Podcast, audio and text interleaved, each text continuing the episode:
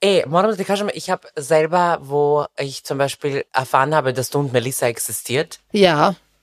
Das war für mich so ein Preokret, was ich geglaubt habe, was ich hier kennengelernt habe. Ja, oh. ich, ich würde dich nicht anlügen. Čekaj, sam wieder da vas dvoje postojite, das war so für mich so no Ohne fucking way. Spaß. Ohne Spaß, es beruht auf Gegenseitigkeit, ich schwöre auf alles. Ich habe mir auch gedacht, so, ich habe meine straighten Jugo-Friends sozusagen, Ja. bei denen ich weiß, dass sie keine Nationalisten-Schweine sind. Ja, das ist schon schwer zu finden, ehrlich gesagt, wenn wir so ehrlich reden in der Ex-U-Community. Aber dann so jemanden zu finden, der auch so auf queerer Ebene irgendwie für die gleichen Dinge kämpft oder, weißt du, so Ja, auch ja. aus einer eben so mehr, mehrfach marginalisierten Gruppe, Gruppe kommt. Ich dachte mir so, das gibt's in Wien gar nicht. Ich dachte aber auch, das gibt's nicht in Beograd. Und dann war ich bei den Jenny und Zrinum und war so, Ja, ja, wow. ja, ja, ja, ja. Weißt du, was ich meine? Hi, Alex hier. Wie geht's? Mir geht's ganz gut. Pride Month ist und ich habe das Gefühl, es ist negativ und positiv und so verwirrend. Alles stabil. Willkommen zur ersten Folge der dritten Staffel von Alles Stabil. Oh mein Gott. Special Guest ist Steffi Stankovic. Schwabos nennen sie auch gerne Stankovic. Aber sie nennen meinen Vater zum Beispiel auch gerne Stani. Das, Das ist nämlich das, ST. ja, genau, die packen das ST nicht. Egal. Steffi ist Aktivistin, Comedian und im Sternzeichen Stier. Yes. So wie ich, by the way, aber ich glaube ja nicht an Horoskope, weil ich bin eine seriöse Journalistin. Sie kann aber eigentlich alles. Fashion, Witze, hitzige Debatten. In ihrer Arbeit geht es um Transrechte und Feminismus. Und wir sprechen heute über alles Mögliche, aber in erster Linie darüber, was es eigentlich bedeutet, wenn man Sichtbarkeit für andere schafft. Welchen Preis man dafür bezahlt, wird uns Steffi erzählen. Aber bevor wir loslegen, mache ich jetzt erstmal ein Foto, okay? Du siehst so, also wirklich 10 von 10 Studio, was für Tipp 2? Du und ich, wir machen das besser. Gab's nicht mal so im Fernsehen, so Jugo, irgendwie so auf Octo, XU? Irgendwie sowas gab's doch mal. Ich schwöre, Leute werden es wissen, sie werden mir sicher schreiben. Ich habe keine Ahnung. Jetzt hast du mich irgendwie so erwischt. I'm like, what? du, so, keine Ahnung, ich kenne kein Octo. doch, doch, ich kenn's Ja, schon. ja, ich weiß, ich Ich habe mal auf der Pride besoffen ein Interview für Okto gegeben und ich war high-end drunk. Gibt's das noch? Ich weiß es nicht. Ich will's nicht sehen. Ich hab's nie gesehen. Okay. Das war so, hey, so, hallo. Und so eine Brille draufgegeben und ich war, glaube ich, wie erstarrt. Oh mein Gott, passt. Also ich mache mal kurz das Foto von dir. Schau mal. Ja, warte. Warte, ich muss mir nur merken. Warte, jetzt weiß ich gar nicht, was ich tun soll. It's so awkward. Ja, das passt, das schaut super aus. Schauen wir gleich, wie es wirkt. Das ist ein Polaroid. Ich habe jetzt beschlossen, die anderen Fotos mache ich äh, nicht im Podcast-Setting, weil ich finde, irgendwie Polaroids fängt diesen Moment besser auf. Ja, ja. Oder? Ja. Ich mache zwei, damit du auch eins haben kannst. Okay, cool. Außer du magst beide nicht, dann machen wir mehr. so. Wir kommen jetzt zu den fünf Fragen. Hast du schon eine meiner Folgen gehört vom Podcast? Äh, deine? Ja, ja, ja, klar. Das war eine Nein, Trick-Question. ich habe mir gedacht, ob ich jetzt meine Folge gehört habe vom Podcast. Ich so, ich war nie hier.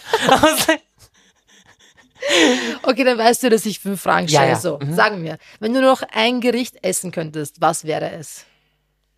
ich glaube, Pita. Welche? Äh, Jetzt habe ich Bock auf Krompiruscha. Oh mein Gott, ich auch. Ja, Seljanica wäre, glaube ich, the go-to, aber Krompiruscha habe ich jetzt gerade Bock. Ja, und ist auch vegan. Gute Ja, ja. Abwechslung, meistens halt. Ja. Eine Serie, die du gerade sehr gerne schaust. Reality geht auch. The Ultimatum. Wir sind bald am Ende. Ja, das ist right now what I'm doing.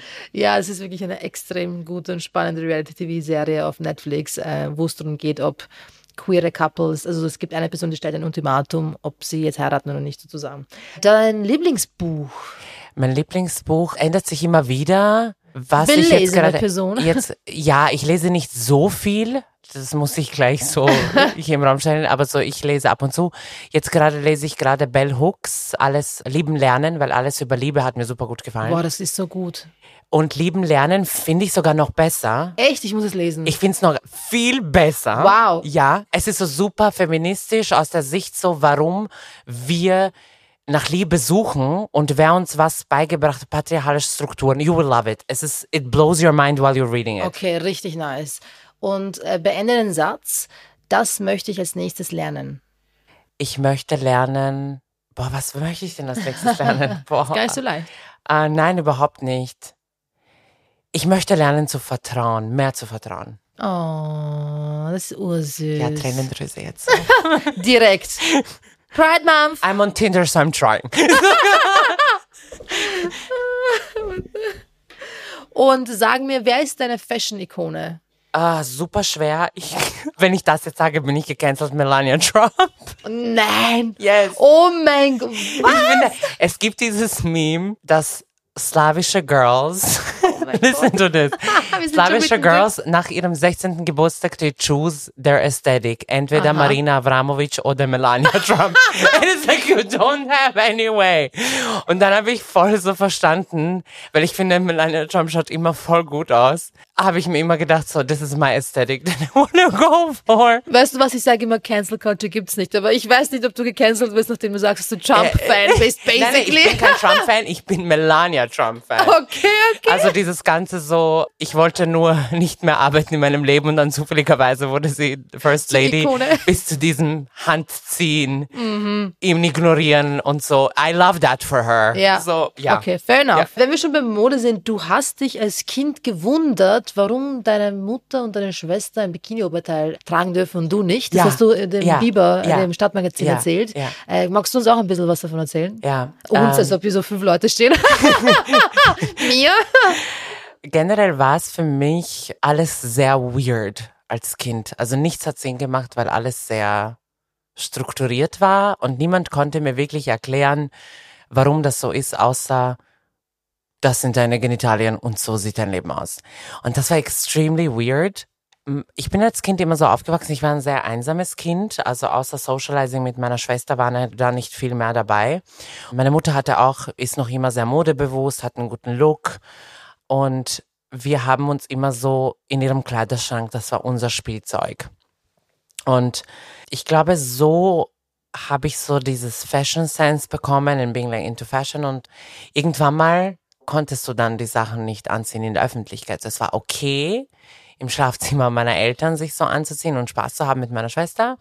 Aber dann geht, du kannst halt diese Schuhe nicht, keine Ahnung, irgendwo tragen oder du kannst halt nicht eben ein Bikini-Oberteil. Und das war so ein Moment, wo ich gemerkt habe, ich will nicht topless sein, ähm, weil meine Mama und meine Schwester sind nichts. Die sind nicht topless. Warum Ja. muss ich es sein? Ja. Ich glaube, das war so der Punkt, ich glaube, ich war acht oder so, Okay, krass. wo es mich wirklich geslappt hat. Also es ist, ähm, es ist wirklich sehr stark in Erinnerung geblieben, dieser Urlaub in Budva.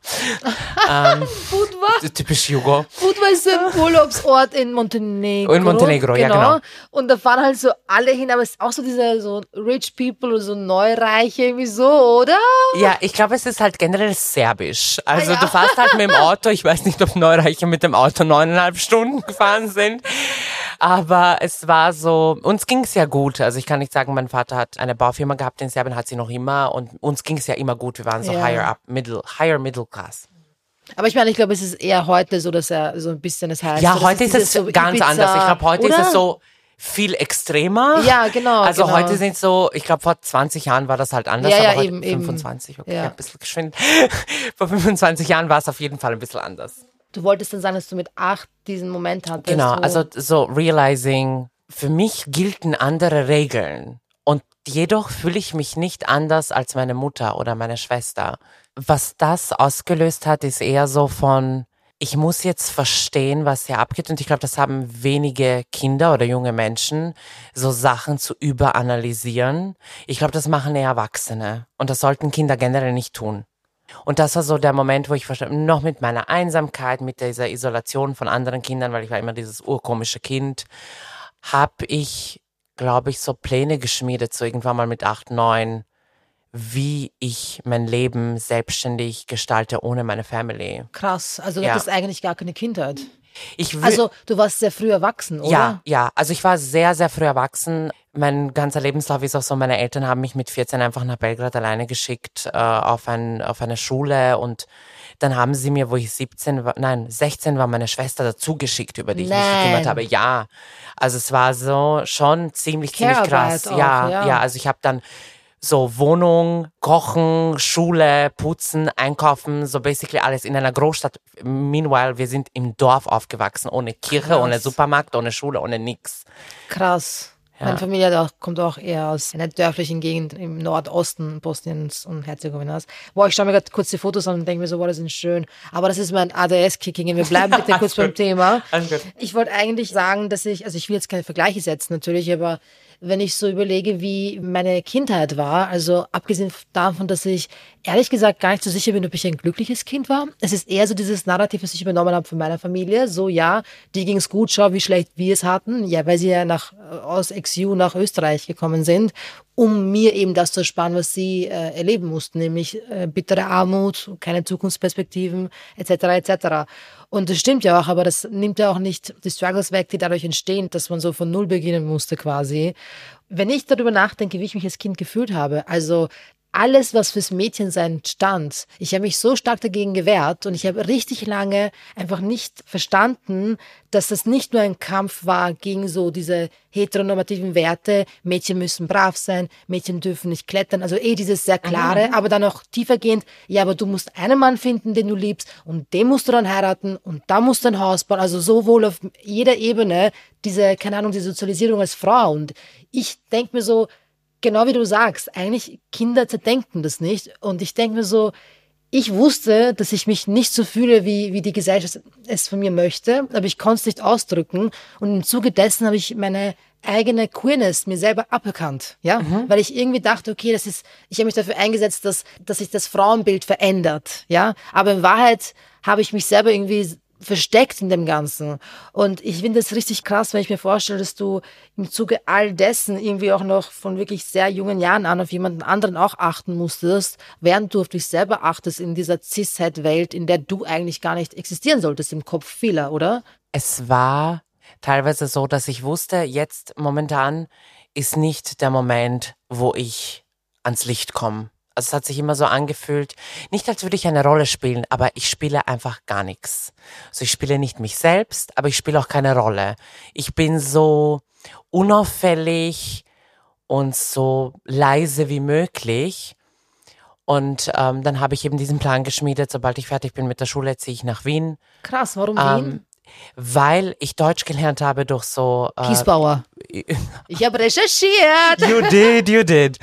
Ich habe eben meine Eltern Migra-Kinder, stellen dich einfach vor, vor dem Fernseher und du wirst großgezogen und damals so Joghurt-Satellitschüsseln, hat man so deutsches Fernsehen empfangen. Ich habe den ganzen Tag von der Früh bis am Abend RTL 2 geschaut, Oh mein Animes Gott, und so. Frauentausch. Ich habe das alles geschaut. Ich, Auch. und heute fragt man mich, warum ich so unhinged bin. I mean, I watched it all. Und dann habe ich Deutsch gelernt und ich fand halt Wien immer so romantisch. Ah ja, das, das Ich fand, weil ich war so a little romantic emo, so Ah, als ja. Teenie. Oh mein Gott, hast du Fotos? Äh, ja. ich zeig's dir dann später. Okay.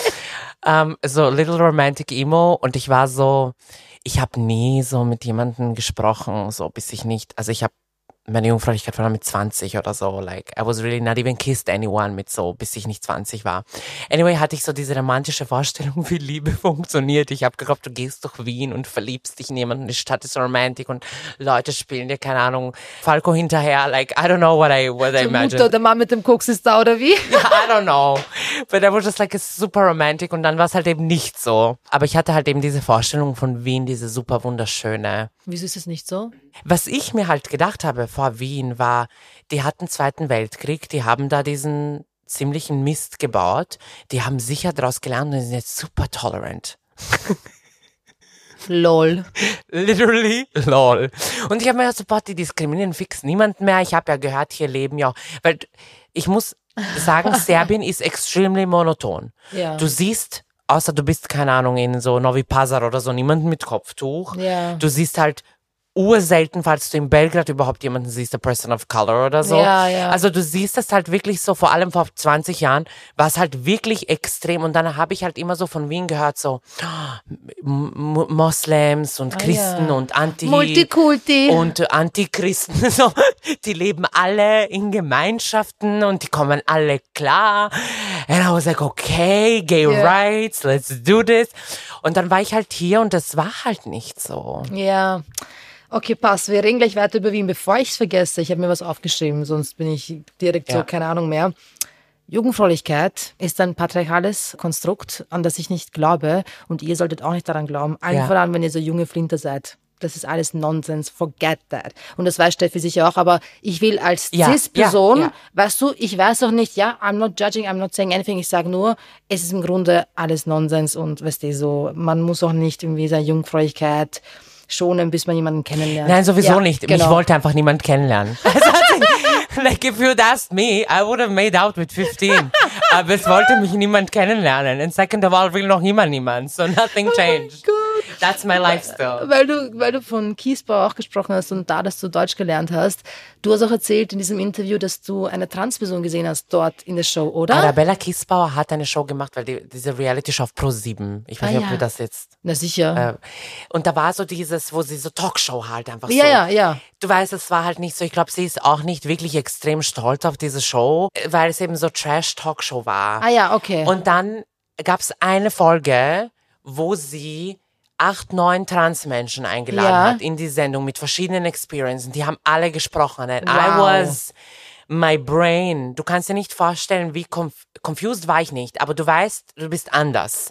Und du denkst dir das, was die sich denken im Fernsehen, aber du weißt nicht, dass es Menschen wie dich gibt. I was thinking my whole life, ich bin komplett alleine und richtig im Arsch. Also ich wusste ganz genau, ich war ein super depressives, lonely Kid. Diese Folge, ich garantiere, hat mein Leben gerettet. Und Arabella war generell Idol. Als Kind fand ich sie amazing, finde ich sie noch immer. Und diese Folge hat sich bei mir eingebrannt. Ich kann es nicht beschreiben. Deswegen ist heute für mich Representation so wichtig. ja, und deswegen machst du so auf Sichtbarkeit aufmerksam, oder? Eben. Also das war so, was mich getriggert hat, mein Leben äh, irgendwie so umzukrempeln als Kind. Und deswegen setze ich mich auch so sehr ein für junge Menschen, die, die trans sind, weil sie kriegen es ständig gesagt, mit dir stimmt was nicht, du bist verwirrt, du weißt nicht, was du willst. Und das hast auch du vorhin erzählt, dass du halt eben was unterdrückt hast. Aber hättest du Leute gehabt, die dir sagen, hey, this is how it's done. Du bist nicht confused. Mach mal so. Probier Verstehst das mal. du? Mach das. Ich sag jetzt nicht, keine Ahnung, man soll jetzt zehnjährige Kinder auf einen OP-Tisch tun und ihnen, keine Ahnung, Hormone geben oder whatever. Es ist Obwohl du alles abstimmbar mit Eltern, mit Psychologen, mit dem Kind. Alles ist in Process. Man kann ja drüber reden. Ja, voll. Man ist ja für ein Kind verantwortlich. Ihr müsst das irgendwie hinbekommen. Es ist eure Verantwortung. Voll. Jedoch einem Kind zu sagen, du bist confused und du kannst das nicht sein, du bist nicht queer, du bist nicht trans, du bist nicht schwul, ist so wrong, weil das Kind oder die junge Person ist einfach so messed up und so unsicher mit sich selber, dass es später wieder Probleme haben wird, sich zu entwickeln generell, weil es alles hinterfragen wird. Es wird hinterfragen, mag ich das wirklich? Tut mir das wirklich gut? Und das ist, ähm, das ist die größte Sache, warum ich mich einsetze für junge Transmenschen. Aber der Preis, den du bezahlst, der ist ja ein großer, oder? Weil, wenn wir uns anschauen, was, wo du jetzt kürzlich erst durchgehen musstest, mit diesem ganzen Hass im Netz, den du abbekommen hast, diese ganze transfeindliche Angelegenheit, der du dich da stellen musst. Magst du ein bisschen was erzählen oder bist du ja so, na, ich habe keinen Bock? Also Bock hast du sicher Ja, nicht, aber hast du ja. gerade Kapazitäten, vielleicht ist Ja, ja, besser. ich habe, mir geht's ja gut. Ich muss wirklich zugeben, mir geht's gut. Mein Aktivismus ist ja schon acht, neun Jahre lang da. Also der ist seit zwei, drei Jahren, glaube ich, so ein bisschen mehr Mainstream geworden. Und vor acht, neun Jahren hat mir mein Therapeut gesagt, ich soll es nicht tun. Being like, Steffi, du wirst für immer, es ist so wie, als hätte dich jemand gebrandet auf der Stirn. Du wirst immer diesen Trans-Stempel tragen und es wird dich überall verfolgen. Und ich weiß nicht, ob du nicht vielleicht dann später, wenn du Erwachsener bist, dir denkst, das stört mich. Und ich habe gesagt, so, was redet der? Er hat mir nicht gesagt, ich soll es nicht machen, aber er hat gesagt, ich soll gut drüber nachdenken, was ich da tue. Es ist diese vorsichtige Entscheidung. Das sind die Leute, die nicht an Veränderung glauben, die Ja. nicht denken, dass sie etwas bewegen können. Und dann sind es auch die, die am Ende des Tages vielleicht keine Zivilcourage zeigen, weil sie sich denken, ach, bringt eh nichts. Ja, I'm not saying that, aber Ja. ich will nur damit sagen, dass es natürlich eine riesige Portion Mut braucht, um das zu machen, Ja. was du machst, was ganz viele andere Personen machen. ich, ich wusste auch nicht, was passieren wird. Ich habe mir nur gedacht, so, etwas Gutes zu tun, tut doch dir was Gutes. Also es hat jetzt nicht so, I am, uh, ich weiß nicht, the Savior oder so, sondern so White es, Savior. mein White Savior, Trans Savior. es tut mir gut, die Beziehung mit meinem inneren Kind tut, tut es Man gut. merkt, dass du in Therapie gehst oder Ja, ja. gingst. Same, same. 13 years going strong. Ähm, und es verfüllt mich. Ich habe ja nie Aufmerksamkeit bekommen. Man hat mich nie gesehen. Man hat mich nie bemerkt, außer man hat mich belästigt. Und dann sind es halt so Sachen, wo ich mir jetzt so, wo ich all diese Sachen mache und diese Anerkennung holt so 20 Jahre davor auf. Ja. Ich mag ja Attention. Es ist jetzt nicht so, oh mein Gott, ich mag sie nicht. Ja, ja. Das ist ja auch gut, das anzuerkennen. Das ist total wichtig, weil gerade Frauen, Transfrauen können sich auch nicht aussuchen und haben keine Kontrolle darüber, welche Aufmerksamkeit sie Ja, bekommen. ja. Das ist halt das Problem. And you, you're kind of owning it, so, ja. Ich, ich glaube, mein Aktivismus hat komplett die Kontrolle verloren, einfach nur, weil ich einfach nicht mehr wusste, was passiert, weil ich einfach so Sachen gemacht habe, weil ich mir gedacht habe, ich fühle mich jetzt verantwortlich. So Okay. nach super vielen Jahren, so zum Beispiel nach sechs Jahren Aktivismus, habe ich immer das Gefühl gehabt, ich fühle mich jetzt verantwortlich, was zu unternehmen. Weil es folgen mir Leute. Leute schreiben mir, wie wichtig es ist, dass ich was gesagt habe. So, you stand there und du fühlst dich verantwortlich, so in diese dumme Debatte zu gehen, weil die findet ohne mich eh auch statt. Und drei andere haben schon abgelehnt. Und jetzt stehe ich so da und denke mir so, damn, ich gehe jetzt einfach hin.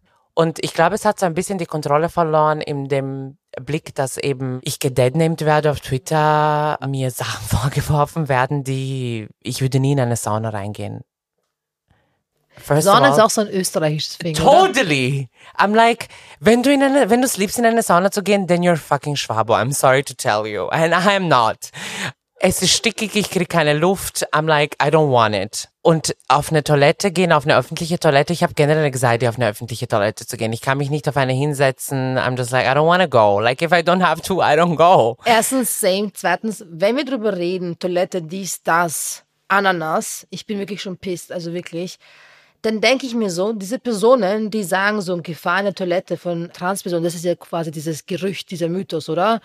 Die Wahrheit ist, der unsicherste Ort für Flinter, für Frauen und queere Personen sind die eigenen vier Wände, weil die größte Gefahr am ehesten von den, einer nahestehenden männlichen Person ausgeht, einer cis-männlichen Person, ja? Jede dritte sexualisierte und oder körperliche Gewalt in Österreich. Die Dunkelziffer ist wahrscheinlich deutlich höher und die Zahlen sind auch deutlich höher bei queeren Personen und allen voran bei Transpersonen. Das ist die Realität, das sind die Statistiken, die Zahlen, auf die wir uns beziehen. Und alles andere ist einfach nur transfeindlicher Mist, der von offensichtlich gelangweilten, super problematischen Frauen inszeniert wird, um Existenzen zu zerstören. Das ist das, was ich sehe. Ich stimme dir zu. Was ich da noch hinzufügen würde, ist TERFs oder so Antitransaktivistinnen, weil TERFs ist ja eine Beleidigung für die. Aber ist es wirklich eine Beleidigung? Es ist keine, es ist Trans-Exclusional Radical Feminist. Wo ist da eine Beleidigung? Aber egal. Ich hatte letztens eben Diskussionen und die haben gesagt, es ist eine Beleidigung. Anti-Trans-Aktivistin, if you like it, go with it. Ich glaube, was hier so super interessant oder was mir aufgefallen ist in den Jahren, wo ich Aktivistin bin und mit, mich damit beschäftige, ist, Menschen lieben es, Communities zu haben. Teil von Communities zu sein, Teil von Movements zu sein, Teil was zu bewegen, sich einander zu verstehen. Und diese Frauen, die meistens super privilegierte Frauen sind, immer ziemlich erfolgreich oder in erfolgreichen Positionen. Wir haben J.K. Rowling, wir haben Politikerinnen in Österreich wie Faikal Nagashi und und und. Das sind halt so privilegierte Frauen. Also es ist jetzt nicht so, dass es jetzt die Billerverkäuferin ist, die, keine Ahnung, 60 Stunden in der Woche arbeitet, um ihre drei Kinder zu ernähren. Die hat dafür nicht wirklich ein Thema. Vielleicht fehlt sie am Vokabular, aber die ist jetzt nicht das Problem in dem Ganzen. Eben. sind Personen in Machtpositionen wie Eben. PolitikerInnen. Und die lieben es. Ich glaube, dass die nirgendwo wirklich eine Community gefunden haben. Und diese Community von diesen ganzen Conspiracy Theories, wo sie sagen, es gibt nur zwei Geschlechter und man kann sein Geschäft nicht wechseln und all diese Sachen. Meanwhile, I'm just like, hättest du dich einen Tag eingelesen über Transmedizin, über Geschlecht, auch im Tierwesen, wüsstest du, dass Geschlechter dass es Intersexuelle gibt, dass es äh, biologische Geschlechter getrennt sind von ähm, Geschlechterrollen und, und, und, und. Und dass das alles medizinisch hinterlegt ist, legal ist, erlaubt ist, erforscht ist und, und, und, und, und und sogar, dass im Tierreich Tiere ihre Geschlechter wechseln. So super viele verschiedene Tierwesen, wie zum Beispiel, vor allem bei den Fischen, ändern ihr Geschlecht zum Beispiel, so wie Clownfische oder so.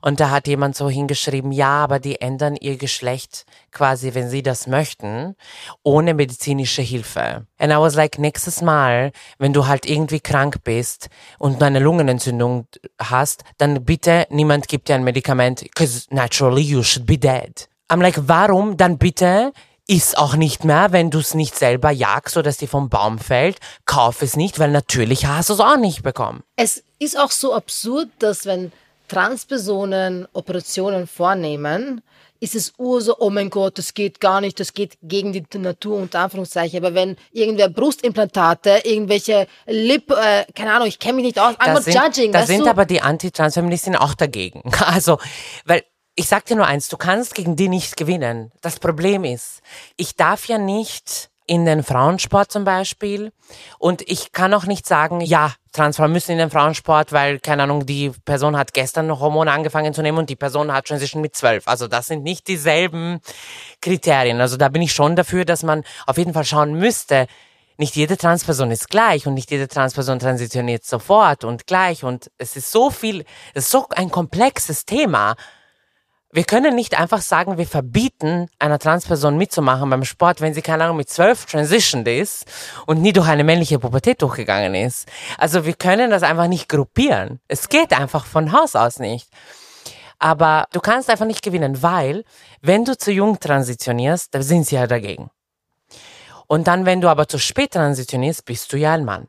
Wenn du in eine Sauna gehst mit Bart und ungeschminkt, dann bist du ein Mann. Wenn du dich aber, wie jetzt ich zum Beispiel, Filler im Gesicht hast, um dich zu verweiblichen, High Extensions, lange Nägel und Hormone seit 20 Jahren nimmst, dann machst du dich schön fürs Patriarchat und das ist super sexistisch.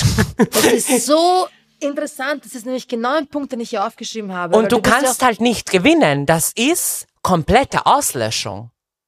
Das heißt, niemand darf transitionieren. Also so viele Sachen, wo ich mir denke, äh, ich kann nicht gewinnen. Was hier wichtig ist, ist zu sagen, Transmenschen dürfen nicht existieren. Weil wir wollen nicht, dass sie Hormone nehmen. Wir wollen nicht, dass sie sich nicht, dass sie sich operieren. Wir wollen nicht, dass sie sich geschlechtlich angleichen. Wir wollen eine cis heteronormative Welt. Hetero vielleicht nicht, weil die Lesbien sind jetzt auch mittlerweile reingesprungen. Auch außerdem, was ich hier erwähnen muss, Posey Parker gegen gleichgeschlechtliche Ehe und Kinder, die von Homosexuellen erzogen werden. Who talked there? Ich habe geglaubt, Faika ist Mutter. so, das dann noch zu twittern, ich bin nicht mit ihr in allem einer Meinung. Sorry, hätte die jetzt äh, die äh, FPÖ-Demo eine, eine Open Mic gegeben, wärst du dorthin gegangen, hättest du über Frauenrechte Aber gesprochen? kann ich kurz sagen, das Schlimmste ist ja, dass sie einfach nur zeigt, erstens ist sie keine gute Politikerin, weil sie offensichtlich sich nur dann für etwas einsetzt, wenn sie selber davon betroffen wäre, wenn es nicht so ist. Also ergo, natürlich Ja. möchte sie, dass homosexuelle Personen Kinder adoptieren können, weil sie gerne Kinder adoptieren möchte. Ja. Aber wenn es darum geht, dass Transpersonen existieren, dann ist sie so, Ja. naja, ja, ja, warte mal kurz, jetzt reden wir doch kurz mit der Parker. Im März, als sie eine Demo hatte, waren doch auch Neonazis auch auf dieser Kundgebung von der Parker. Also das ist diese Bubble. Stefan Hechel hat das auf, auf Twitter gepostet. Da war ich echt so, wow, Ja. diesen Kontext habe ich gebraucht, weil der ist wichtig. Diese Sachen intertwinen, die kommen ja aufeinander. Ja. Also du musst halt mal schauen, mit wem du am Tisch sitzt und für welche Rechte du einstehst oder für welche Rechte du nicht einstehst. Also das ist dann so immer das, was intertwined, was mir persönlich dann Sorgen macht, was ist next. Und ich möchte jetzt eins noch erwähnen, ich weiß nicht, wann das letzte Mal Feike in den Medien war, um zu sagen Tierschutz und Integration, because that's actually her job. Und das Lustigste ist auch einfach, es ist so absurd, wie diese Ministerien belegt werden. Das ist doch absurd. Ich meine, Raab ist Frauenministerin und sie mag das Label Feministin nicht. Ich meine, I know, da I denkst du know. dir schon so, also wie geht sich das aus? Österreich ist einfach so eine Witzfigur der Witzfiguren. Aber ich weiß nicht, ob es auch war. Weißt du, ich frage mich oft, ist es hier so, weil wir es mitkriegen, weil wir hier leben, weil ich weiß jetzt nicht, was in Italien die Frauenministerin oder die von den Grünen aus, aus Italien so schieben. Und dann denke ich mir so, ist es überall so? Äh, am I crazy? Weil in Serbien ist es jetzt zum Beispiel auch nicht irgendwie anders. Ja, vor allem in Serbien, die hat ja eine lesbische Ministerin, die aber auch total rechts ist und einfach unter einem äh, Vucic arbeitet, der wirklich äh, die rechte Hand war von einem nicht verurteilten äh, Kriegsverbrecher, nämlich Shechel. Ja. Und das ist halt die traurige Realität und das ist genau dieses Bild. Äh, Menschen in Machtpositionen, privilegierte Menschen, die vielleicht in einer anderen Realität betroffen werden von Diskriminierung, es aber nicht sind. Also sie ist zwar gay, aber sie ist nicht von, sie ist nicht davon betroffen, Sie dass ist- sie in einem Land lebt, in der die Pride Order kaum organisiert werden kann und die AktivistInnen, die was tun, sind unter wirklich Lebensgefahr quasi. Das ist die Realität in Belgrad und damit brüsten sich Leute. Leute sind stolz drauf. Also ich glaube, ich könnte eine ganze Folge machen an Serbien, serbische Diaspora, was da alles schief Totally läuft. agree. Weil Anna, Draga Anna ist nur eins Burn a bitch. Wirklich, von vielen Problemen. An dieser Stelle kann ich das Lied von Frankie, einem bosnischen Rapper, äh, empfehlen. Das heißt äh, Gori. Und das ist von 2012 und das war sehr treffend. Das habe ich mir zufällig angehört und war so, oh wow, das ist einfach sehr treffend. Du hast von Make-up gesprochen und das habe ich mir nämlich auch aufgeschrieben. Erstens bist du ja auch Make-up-Artist, was ja ein Wahnsinn ist. Und zweitens, ich bin ja sowieso die Sorte von Feministin, die sagt, jede Person soll machen, was sie möchte, ja. Das ist ja auch Feminismus. Aber es gab schon so ein Vibe, eine Zeit lang, dass man gesagt hat, ah, es ist super Patriarchat, äh, wenn du dich super stark schminkst. Und vor vielen, vielen Jahren wusste ich noch nicht ganz, wo liege ich da falsch damit? Also was, was sitzt nicht richtig? Und jetzt verstehe ich, naja, natürlich, es kommt aus, auch, aus, auch aus einer Cis-Het-Perspektive und auch aus einer Perspektive von so pretty privileged Personen, die halt vielleicht sich nicht schminken müssen, weil sie keine Akne hatten. Ja, Ja. so. Also eins muss ich wirklich sagen, ich habe ähm, ich habe ja nicht immer so ausgesehen, wie ich heute aussehe. Also es war für mich so, vor allem am Anfang meiner Transition oder vor meiner Transition, habe ich auch einmal von einer Psychologin in Serbien gehört, ganz ehrlich, Sie sind keine Frau. Auch wenn Sie eine wären, dann wären Sie eine ziemlich hässliche Frau. Nein. Ja, ja. Also das muss ich mal, wenn, und ich sage jetzt nicht, es ist der Goal, eine schöne Frau zu sein, aber wenn du ziemlich jung bist und die Welt um dich schaust, wie sie funktioniert. Erstens, ich bin auf mich alleine gestellt. Damals hatte ich keinen Kontakt mit meiner Familie, ich hatte keine Freunde. Ich war basically auf der Straße. Was ich wusste, ist, wenn ich schöner bin, habe ich es leichter. Ich wusste ganz genau, wenn ich jetzt, keine Ahnung, ohne Augenbrauen mit abrasierten äh, Seiten und ein Fokuhila mit türkisen Haaren, weil das war mein Look, wusste ich ganz genau, niemand wird mir eine Chance geben. Absolut niemand wird mir eine Chance geben. Aber ich habe mich gefragt, wenn ich so ausschaue wie, keine Ahnung, J-Lo, was sind meine Chancen dann? And it exactly was like this. Es war genau so. Auf einmal, jede Opportunity, die ich wollte, die natürlich mir auch erarbeitet habe, aber für jede, für die ich applied habe, I got.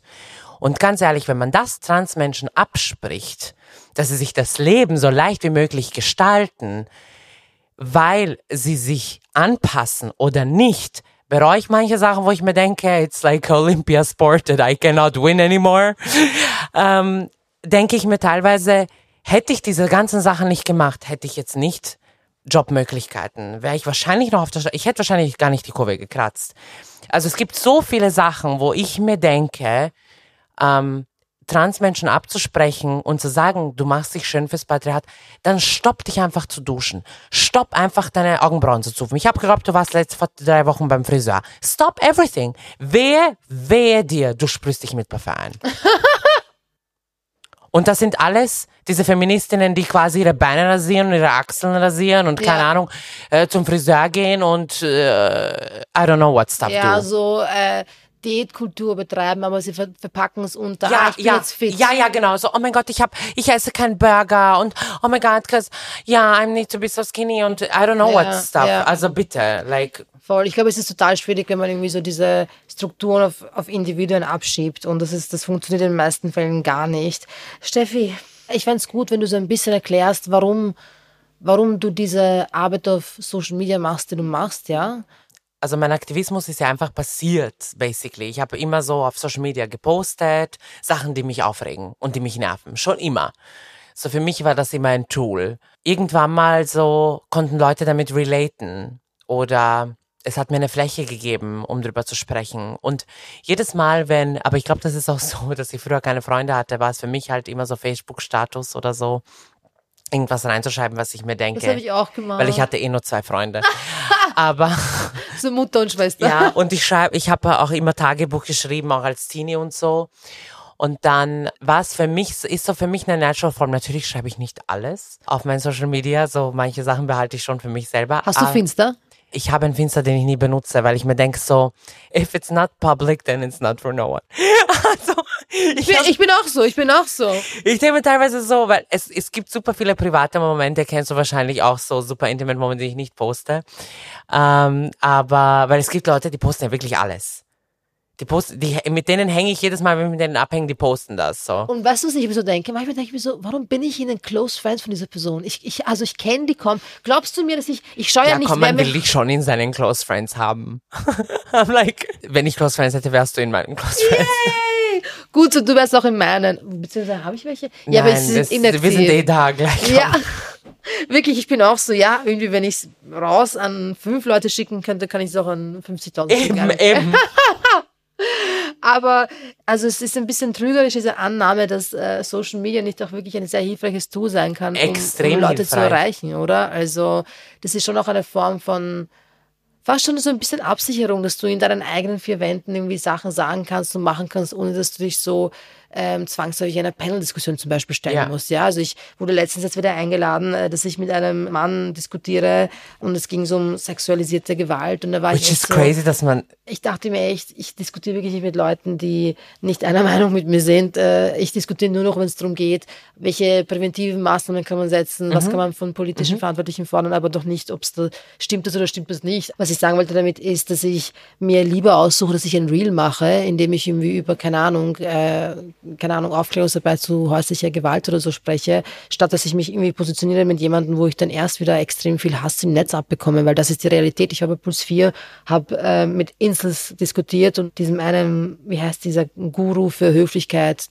dieser Meier, Elmeier, Elmeier aha, ja, ja. nach diesem äh, TV-Beitrag ist erstmal nichts passiert, weil es war Sommerloch, Juli. Dann hat ein rechter YouTuber den ganzen Beitrag auf seinem Kanal geteilt, okay, den voll, vollständigen, und hat irgendwie so geschrieben, XYZ macht Feministin äh, live im Fernsehen fertig. Und was passiert ist, ist eine Lawine, monatelang eine Lawine an Hass von diesen Typen, die ihm folgen, ja. Und dann ging das so weit, dass ich gerade einen neuen Job angenommen habe, Beweis, okay. Und dann sitze ich in einer Bar alleine. Ich habe alle gerade erst kennengelernt und es war der Geburtstag von einer Kollegin, die geht, okay. Ja. Und sie so, ah, komm, ich so, ah, okay. Und ich bin in irgendeiner Bar in Neukölln, auf einmal sagt so ein Typ, du bist doch diese Tante aus YouTube quasi und hat mich halt so richtig so ein bisschen angestänkert zuerst. Und das war total unangenehm und das ist halt die, das ist der Preis. Ja. und ich bin eine Cis-Person, ja, also ich habe trotzdem sehr viele Privilegien, auch in der, innerhalb der queeren Community natürlich auch, ähm, aber du bist nicht geschützt davor. Und gerade als Transperson bist du extrem angreifbar. Und ich bin ehrlich, es macht mir jedes Mal Angst, weil selbst die Leute, die man als links einschätzen würde, wo man sich denkt, die sind jetzt stabil, selbst die sind dann total transfeindlich und es ist wirklich so eine Enttäuschung in die Welt, die man hat, wenn man sich echt denkt, also was passiert in den Köpfen dieser Menschen? Und du kannst mir diese Antwort doch nicht geben, weil dein Herz ist auch nicht getränkt in Hass, ja. Aber deren Herz ist so voll von Hass, dass ich mir echt denke, das muss so ein trauriges Leben sein, so ein graues Leben. Also, ich habe kein Mitleid mit ihnen, weil sie sind alles blöde Beep, ja. Aber ich denke mir so, wow, also. Du hast ja heute erzählt, dass Mitschüler deine Haare angezündet haben. Ja. Oh Ja. mein Gott. Ja, das war, ich war in Belgrad auf der Schule und ich muss sagen, die Schulzeit in Belgrad war brutal. Echt? Ich glaube, nichts ist so dangerous wie Belgrad in Serbien. Wow. Ja, also ähm, ich habe ja dort alleine gelebt, also ohne meine Eltern. Und es hat sich natürlich ziemlich schnell herumgesprochen, dass ich alleine lebe. Also die Kids haben sich wirklich an mir ausgetobt. Es sind viele verschiedene Sachen passiert. George äh, aus meiner Klasse hat mir zum Beispiel einen ganzen Schultag lang, der hatte so ein richtig fettes Messer, so ein, so wie ein Jagdmesser. Ich kann es dir nicht beschreiben, ja. Und der hat sich bei jeder Stunde hinter mich gesetzt und mich damit in den Rücken gepikst. Aber so zart. Nein. Ja, ja. Also super zart in den Rücken damit gepikst. Aber ich wusste halt, was es war. Und dann ab und zu hat er mich halt so gerufen und es mir gezeigt und so. Ähm, es sind krasse Sachen passiert. Und das war, diese Haare anzünden war eins der Momente, wo ich extrem Angst hatte, weil sie haben Haarspray gehabt oder ein Deo. Ich kann mich nicht erinnern, weil eben ich habe nur Geruch gespürt und etwas spürt, also Haarspray oder Deo und ein Feuerzeug. Und dann haben sie das einfach so hinter mich, also ich war so mit dem Rücken zugedreht und ich glaube, es war schon ziemlich weit. Und es war halt so ziemlich kurz und jemand hat mir dann so, weil ich hatte so ein Hoodie auch. Oh mein Gott. Urglück gehabt, hatte ich so ein Hoodie und jemand hat mir das einfach so über den Kopf gezogen und einfach so draufgeklatscht, ja. Das ist so traumatisierend Ja. und tut mir so leid. Weißt du was? Ich war, als ich bei den Frauen in Schwarz war in Belgrad, hat mir Stascha, eine der Gründerinnen, gesagt, dass Serbien seine eigenen Kinder umbringt. Ja, ja, ja, es ist auch so. Und es klingt genau so. Sie erziehen kleine nationalistische Buben. Alex, ich hatte Jungs in meiner Klasse, die hatten entweder Arkan auf ihrem Handy als Hintergrundbild oder, ach, ich habe jetzt vergessen, wie der andere Vollidiot heißt. Mladic. Nein, nein, nein, nein, nein, nicht Kriegsverbrecher, einfach nur kriminell und dumm. Also Arkan ist äh, doch. ja, Arkan ist Kriegsverbrecher, aber ich meine der andere jetzt. Arkan ist Kriegs äh, Christian Golubovic oder wie auch immer, wurscht. Irgend so ein Opfer, Krimineller, nichts Ja. Politisches. Ähm, und die Mädels, du musst dir vorstellen, 14, 15-jährige Mädels finden Arkan hot oder so. He is like the alpha male. So, jeder will so einen. So, der Dude ist 45, richtig grausig auf diesem Foto. Er ist ja tot, schon damals gewesen, aber so dieses Bild einfach so. Und ich denke mir so, why, why? Wenn ich kurz beschreiben darf, also erstens, Arkan ist äh, der verstorbene Mann, Ehemann von das ist eine Tubervolkssängerin, die bekannt dafür ist, dass sie in Korruption und allerlei andere Sachen äh, verbandelt ist. Und äh, Arkan hatte Paramilitärs während des Krieges und hat wirklich gemeutet äh, und gemordet und ganz viele andere schlimme Sachen gemacht. Viele feiern ihn als Helden. Es ist alles in Serbien politisch, selbst wenn es nicht in erster Linie politisch ist, ist es trotzdem meistens politisch, weil das einfach so ein korruptes Land ist, voll mit Kriminellen, voll mit Nationalistinnen äh, in Machtpositionen.